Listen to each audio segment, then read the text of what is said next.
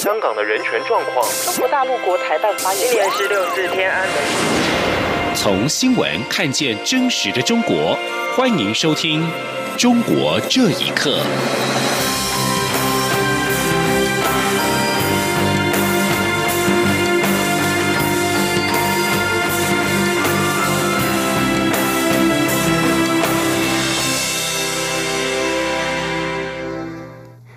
听众朋友们，晚安，欢迎收听《中国这一刻》，我是李自立。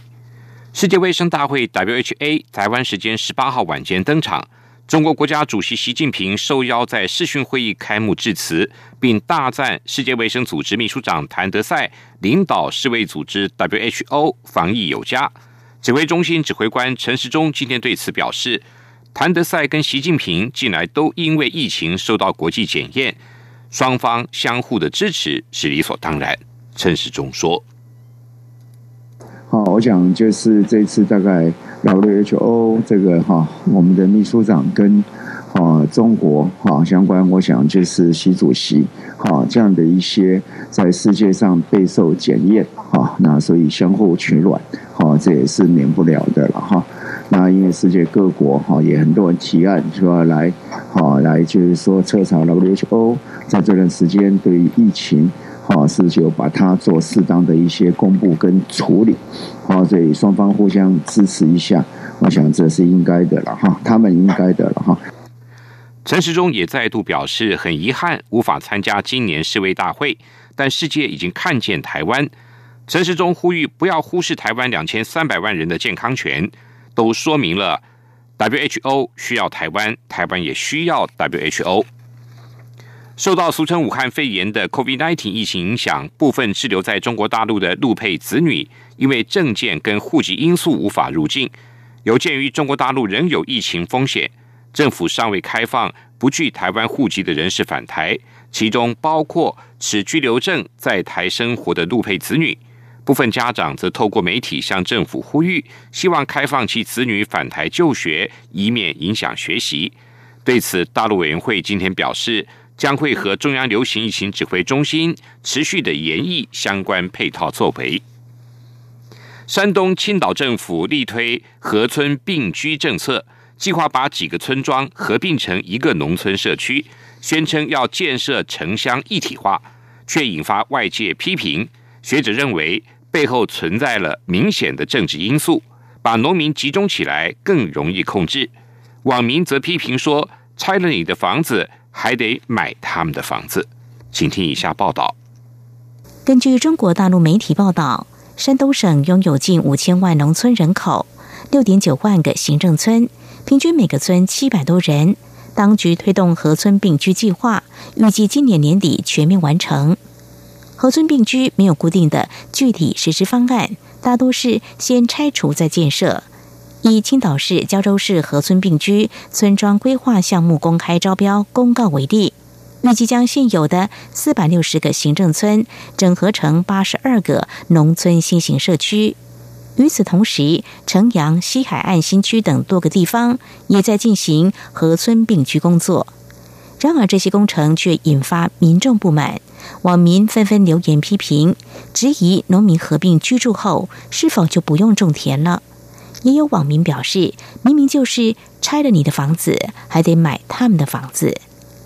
中国社科院城市发展与环境研究中心主任牛凤瑞表示，合村并居将造成农民生活的变动。他说：“原来居住祖祖辈辈居住的房子，现在要拆迁，要并到一个自己新的不大熟悉的一个社区里边去，肯定的话呢，会产生一些个不适应的情况。”你把这个住房给它拆了，挪到中心村去，那肯定离它的承包田就远了。它距离远了的话呢，它的经经营成本、种地成本就会提高啊。另外，纽约城市大学政治学教授夏明接受自由亚洲电台采访时表示，合村并居背后存在明显的政治因素。他说：“让他们离开那个土地了。”那么这样的话呢，国家呢可以收呃缴呃农民的土地了。在目前的这种各种呃开发啦、工程啦、各种建设中呢，当然国家有很多利益，他愿意这样做。那么他要搞很多的呃所谓的呃新农村的这个社区，那么这样农民呢全部都呃弄到那里边去了，当然，作为政治上来说，它更容易控制，因为你看到呃中国的这个党国呢，它能够让老百姓没法反抗的一个很重要的原因就在于，第一，它可以集中控制。夏明强调，推动城市化的方式在于让农民有选择权，可以自由活动，而不是通过强征强拆、驱赶农民等粗暴方式。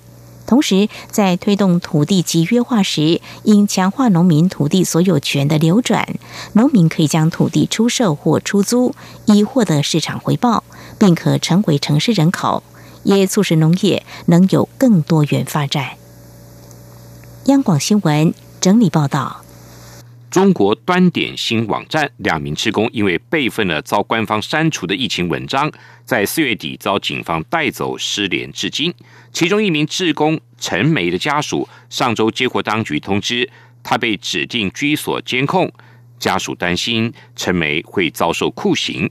律师则质疑当局的办案程序违法，指定居所监控已经成为当局的惯用伎俩。请听以下报道。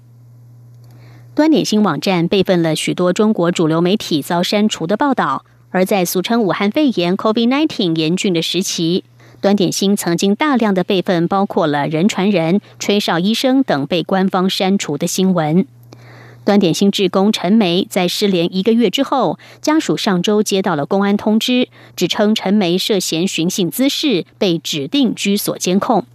陈梅的哥哥陈坤十八号对自由亚洲电台表示，非常担心弟弟会受到不人道的对待。他说：“指定居所监视居住，一般就是说，它是用于这种所谓的危害国家安全的案子啊，或者这种所谓的重大的经济犯罪之类的案子，他们在里边受到的这个待遇也是很让人担心的，因为。”绝大部分的人在里边都是会受到刑讯逼供的这种酷刑的，这是我特别特别担心的。越是见不到他，这种担心就越强烈。陈坤表示，端点新网站备份的文章，绝大部分都曾在境内网站或合法媒体上发表过，甚至是著名学者所撰写的文章，备份这些资讯没有任何问题。陈梅的代理律师梁小军曾经到北京朝阳公安分局探问，却无功而返。既无法具体获知办案部门，也没有办法询问案情，更无法会见当事人。梁小军质疑当局的办案程序违法。他说：“呃，他们的合法权利没有办法得到有效的保障，就等于强迫施工，肯定是是一种违法，因为他把这个指定居所监视居住这个刑事措施这么来运用使用。”实际上是侵犯了这律师和被告人和犯罪嫌疑人的这种权利。但这也是中国刑事司法的一个现实。梁晓军认为，指定居所监控近年来越来越常见，这已经成为当局侵犯人权的惯用手段。另外一名端点新网站的职工蔡伟和他的女友小唐，也因为涉嫌寻衅滋事被指定居所监控。其中，小唐最近被取保候审之后，已经返回老家。端点星是在开放平台上架设的网站，创立于二零一八年一月，用去中心化的方式备份在主流媒体、微信和微博等平台上被删除的文章，包括女权运动、工人运动等等。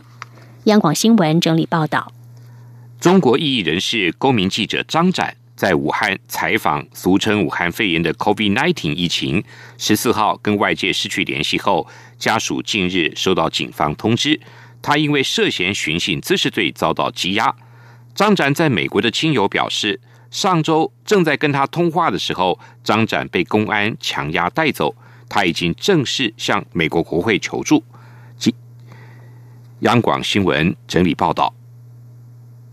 继陈秋实、方斌等人因为报道武汉肺炎相关消息被警方逮捕之后，另一名公民记者张展十四号也在武汉被当局带走，并连夜押到上海。上海公安局十五号以涉嫌寻衅滋事罪羁押张展，并通知他的家人。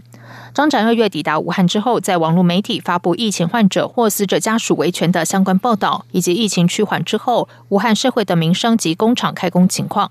张展十三号接受自由亚洲电台访问时表示，近期持续有陌生人尾随跟踪，他预感自己可能被捕，但他已经做好心理准备。他说。我觉得不安全才好了呀，要安全干什么？安全与这样邪恶的政权共存吗？你完全不用担心这些的，这个抓就抓呗，在中国到处都，是，外面是监狱里面也是监狱，有什么区别？对我来说没有区别的。张展失联之前曾向朋友说，五月十三号晚上他会在汉口火车站广场进行网络直播，但第二天就喊外界失联。张展在美国的亲友郎先生表示，上周他和张展通话时有陌生人敲门，随后就与张展失去联络。他表示，张展只是客观记录武汉疫情，却被当局逮捕，将向美国国会求助。他说：“我们已经下了的资料，告给美国国会，告美国国务。我们相信，像张出这种情况，事故不是美国国会出事，解决不了。”张展去年九月曾在上海街头举伞，要求结束社会主义制度，要求共产党下台，被当局以涉嫌寻衅滋事罪拘留。在被羁押六十五天之后获释，期间曾两度绝食抗议。根据网络资料，张展是一位基督徒，毕业于西南财经大学，并取得硕士学位。他曾担任律师，并在网络上发表文章针砭时弊，而遭当局报复，不能正常执业。央广新闻整理报道：湖南一年内发生两起假奶粉事件，导致儿童饮用后营养不良。当地政府表示，贩售的商家涉及了虚假宣传。将从严查处，同时两名负责市场监督业务的官员也遭到免职。湖南郴州市永兴县的多名儿童饮用了一款名为贝安敏的特殊医学用途的婴儿配方食品之后，全身长湿疹，体重下降，而且头骨变大，成为大头娃娃。经过医院诊断之后，这些儿童都罹患了喉咙病。根据媒体调查发现。贝安敏实际上只是普通固体饮料冲泡式的饮品，并不具备特医奶粉的条件。官方也对相关部门就责。报道指出，永兴县已经依法依程序免除了县市场监督管理局党组织的成员，还有副局长李建军的职务，并且免除了市场秩序监督管理股长曹时顺的职务。以上中国这一刻，谢谢您的收听。这里是中央广播电台台湾之音。四年一度的五二零总统就职日是中华民国台湾新的政治篇章。中华民国第十五任总统蔡英文将在二十号正式宣誓就职。当天上午十点，蔡英文总统将于台北宾馆户外广场发表就职演说。各界关注蔡总统的演说中，对于两岸关系是否会维持既有基调，还是会有新的方向？五月二十号上午九点五十分到十一点，中央广播电台华语网将使用网络影音与中短波频率，为您现场实况转播蔡英文总统的就职演说内容，并邀请学者专家分析蔡总统在第二任期的机遇与挑战。请锁定央广网站。triple w 点 r t i 点 o r g 点 t w 以及央广华语网频率收听。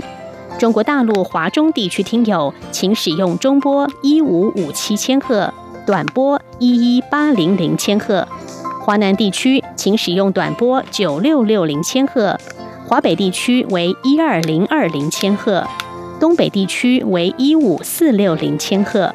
东南亚的听友，请使用短波一五二四五千赫、一五三一零千赫收听。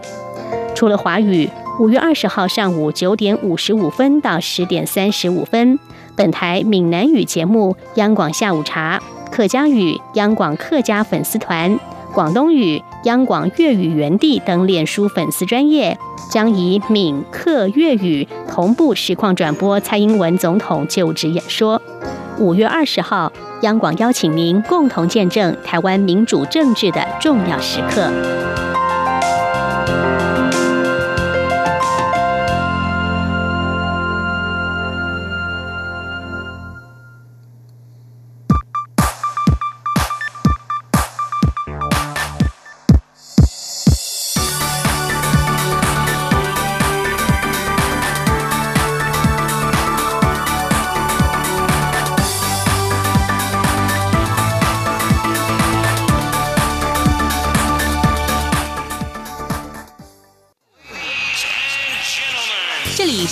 中央。